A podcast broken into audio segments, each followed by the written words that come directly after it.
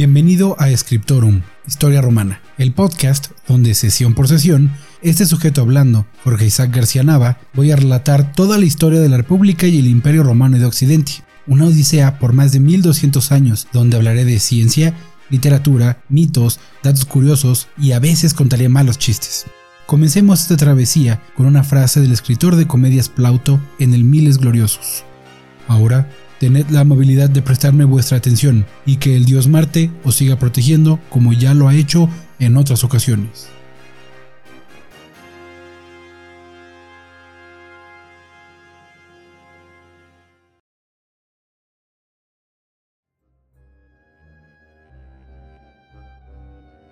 Sesión 4. Rómulo. La sesión anterior comenzamos el relato desde el punto de vista de Tito Livio, desde los troyanos en Italia, fundando la ciudad de Lavinia, luego su colonia, Alba Longa, y hasta la fundación, por fin, de la ciudad eterna, Roma, por los hermanos Rómulo y Remo, solo para que Remo terminara muerto a manos de su hermano. Hoy continuaremos con la historia de Roma desde su fundación de Tito Livio, enfocándonos en el primero de los reyes de Roma.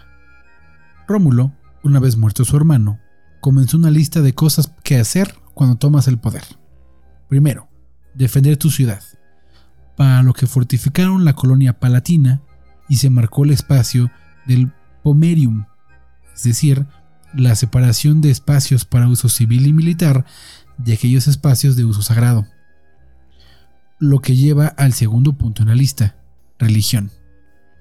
Livio dice que tomaron ritos de sus vecinos. De Alba Longa, casi todos, menos el culto a Hércules, que copiaron de los griegos por medio de los arcadios, quienes le habían importado. ¿Recuerdan al rey Evandro que ayudó a Eneas? Bueno, él lo inició. También queda la influencia etrusca, y aunque es difícil saber hasta dónde llegó en el tema religioso, Santiago Montero Herrero, profesor de Historia Antigua en la Universidad Complutense de Madrid, dice que al menos podemos afirmar que gracias a ellos se construyeron templos de piedra, no solo espacios sagrados, y les dieron a los dioses formas antropomórficas. Por último y más importante, quedaba centralizar el poder simbólicamente, y para esto se rodeó de una escolta de 12 lictores, como hacían los reyes etruscos. Bien, Rómulo ya es rey. Pero, ¿de quién? ¿Algunos colonos y pastores? No podía ser esto. Así que se abrieron las puertas de la ciudad a todos aquellos que quisieran ser parte del proyecto, ofreciendo libertad y riqueza, ya sean libres o esclavos, los cuales obtenían su libertad al llegar a la ciudad. Y así como en el caso de Estados Unidos y los emigrantes europeos, los romanos se vieron fortificados por la llegada de nuevos habitantes. Eran tantos que Rómulo necesitaba ayuda para gobernar, así que creó un senado, compuesto de 100 hombres a los que llamó patres. Ellos fueron la semilla de los patricios, un grupo de poder que será muy importante durante la República. Pero no todo era miel sobre hojuelas, ya que casi todos los que llegaban eran hombres, y pues la reproducción de la mano de obra requiere de mujeres. Sin ellas todo el proyecto no duraría más que una generación. Así que se dirigieron a los pueblos cercanos a pedir tratados de matrimonio. Pero, puerta tras puerta, les era negado el permiso. Así que pasaron al plan B, plan bomba fingieron no estar ofendidos y organizaron los Consualia, una fiesta en honor a Neptuno ecuestre, Poseidón para los griegos, e invitaron a todos los pueblos cercanos. La invitación básicamente era un todo incluido con actividades para toda la familia. Varias tribus vecinas, especialmente los sabinos, cayeron en esa trampa para turistas y acudieron a la celebración. Cuando estaban concentrados en los juegos, Rómulo dio la orden a sus hombres y ¡ajá! Tomaron a todas las mujeres que pudieron y huyeron con ellas. Los pueblos corrieron en desorden, y mientras tanto, Rómulo aprovechó para hablar con las asustadas y obviamente enojadas mujeres, prometiendo bienes y derechos civiles, además de autorización para hacerles la vida imposible a sus nuevos, forzados esposos. Los hombres cumplieron su papel y parecieron ser tiernos, además de usar la mentira más común. Fue por amor. las mujeres terminaron convencidas con esos argumentos y en el caso más grande del síndrome de Estocolmo, decidieron quedarse a vivir en Roma como esposas y madres, garantizando así una nueva generación de romanos. Pero los padres, hermanos y exesposos no fueron convencidos y comenzaron las hostilidades contra los romanos, llegando incluso a mandar emisarios a los etruscos. Los hombres de Caenia atacaron primero, pero fueron derrotados, y aprovechando la poca coordinación de sus enemigos, Rómulo avanzó y destruyó a este pueblo. Pero los antemnantes también sabían jugar. Atacaron la ciudad mientras Rómulo estaba fuera. Y aunque obligaron al ejército romano a correr para detenerlos, al final tampoco consiguieron la victoria y su ciudad fue tomada por los fieros romanos. Aquí entra en juego una mujer, Ercilia, esposa de Rómulo, quien pidió que les perdonara la vida a todos los enemigos, antiguos familiares, y que más bien les diera acceso a la ciudad, lo que probó ser una gran decisión, ya que los romanos absorbían grandes números en las poblaciones cercanas. Fue el turno de las personas de Crustutumerium, quienes decidieron no presentar resistencia, y más bien se movieron en grandes cantidades a Roma, mientras que romanos eran enviados como colonos. Ganar, ganar, ¿no?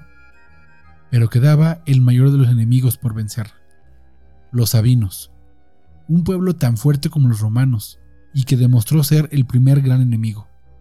Por medio de un soborno o un engaño, lograron colarse a la ciudadela de Roma por la noche, y así, desde sus propias fortificaciones, los romanos fueron derrotados en un primer encuentro. Sin embargo, Rómulo logró detener la desbandada total, y en un contraataque estaba a punto de conseguir la victoria, cuando todos, sabinos y romanos por igual, escucharon algo nuevo. Gritos, exclamaciones y otros llamados, pero no venían de sus gargantas, sino de las mujeres de Roma, esposas de un bando e hijas y hermanas de otro, y en esa horrenda posición pidieron, rogaron, imploraron que se detuvieran las hostilidades. Su solicitud no fue en vano, y gracias a sus acciones, ambos bandos llegaron a un acuerdo. Los reyes de ambos pueblos gobernarían en conjunto y se volverían un solo estado. Años más tarde, en un tumulto, el rey Sabino muere y Rómulo vuelve a ser el único rey, a la cabeza de un estado aún más grande y poderoso. Pero aquí no acaba el relato, ya que debió enfrentar otras dos guerras, ahora no en venganza, sino por miedo al creciente poder romano. El primer enemigo fue la ciudad de Fidenas, quienes cayeron en una emboscada tendida por los romanos y en un solo encuentro vieron su ciudad arder pero el espíritu de ese ataque, miedo al creciente poder de Roma, se contagió a la ciudad de Belles, quienes presentaron batalla, pero fueron derrotados por el ahora veterano ejército de Rómulo. Él firmó la paz por 100 años, a cambio de una cesión territorial, la primera de su tipo en la historia del pueblo romano, una adquisición estando en una posición de ventaja y no por supervivencia. Livio nos dice que Roma vivió entonces un periodo de paz de 40 años a la muerte de Rómulo, la cual está envuelta en misterio y que se nos relata como una tormenta se levantó y de pronto, cuando Rómulo revisaba su ejército, esa tormenta rodeó al rey, engulléndolo en una nube densa que lo volvió invisible ante los ojos de la asamblea ahí presente. Cuando se disipó, ya no estaba en su trono. Incluso Livio nos dice que esto no es posible. Así que lo más seguro es que los miembros de la asamblea lo asesinaran y lo descuartizaran. Como sea, inmediatamente lo enrolaron en el panteón divino e incluso se le apareció a uno de ellos y, sabiendo el futuro, le dijo, Ve y dile a los romanos que es la voluntad del cielo que mi Roma debe ser la cabeza de todo el mundo. Paremos aquí, en el foro, y hagamos una retrospección de lo que acabamos de resumir. ¿Qué está diciendo Livio? Y por ende, ¿qué pasa con los romanos? Lo primero que me gustaría indicar es que el plan de Rómulo, o más bien del Estado romano, fue, primero, asegurar su supervivencia, construyendo estructuras defensivas, pero también construyendo una identidad. Y esto es en particular importante, ya que Roma no es un pueblo único, sino que Rómulo aceptó a todo el que quisiera y por ende llegaron personas de todos lados. Así que el culto, los usos y costumbres debían ser muy variados. Tenían que ser algo romano, pero que fuera al mismo tiempo identificable para todos. ¿Y cómo lo lograron? Fácil, adoptando las ideas de sus vecinos, por ejemplo tomando el culto de Albalonga, pero agregando el de Hércules, como dice Livio, adoptando las formas de detentar el poder de los etruscos en forma de electores, aceptando reyes externos como el caso de los Sabinos, por poner unos ejemplos. Los romanos eran ante todo pragmáticos. Entonces cada vez que alguien llegaba a la ciudad podía ver cosas con las que se identificaba, pero al mismo tiempo que eran ligeramente diferentes. Es un ejemplo pequeño pero importante de apropiación. Otro punto que me parece importante es la formación de un senado tan pronto como fue la creación de la ciudad, un cuerpo de hombres que ayudan al rey con la regencia los patres. Esto indica una necesidad de diversificación de labores. Livio no lo dice, pero se puede leer entre líneas. Hay una separación donde el rey se encarga de las labores militares, la defensa, mientras que estos 100 hombres que conforman el Senado original se encargan más de labores domésticas. Cuando nos habla de la muerte de Rómulo, deja muy en claro que él era el ídolo de los soldados, obviamente diciendo que tiene una relación mucho más cercana con estos. Y la relación entre los reyes y los patricios será siempre complicada.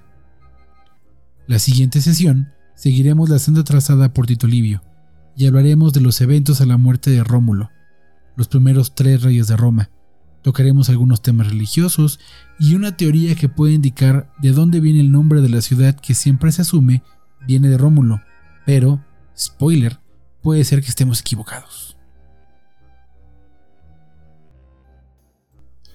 No olvides seguir las actualizaciones de este podcast en redes sociales. Escriptorum Historia Romana en Facebook y Twitter.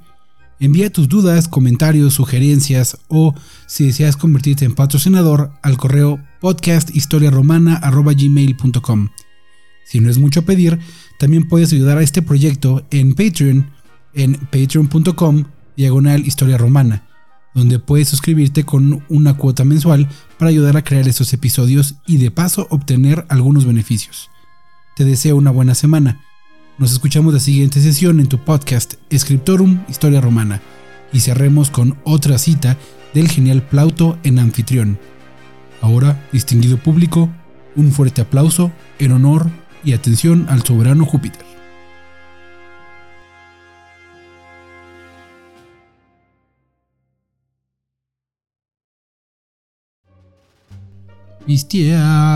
Es que estoy en latín, lo que no sabes.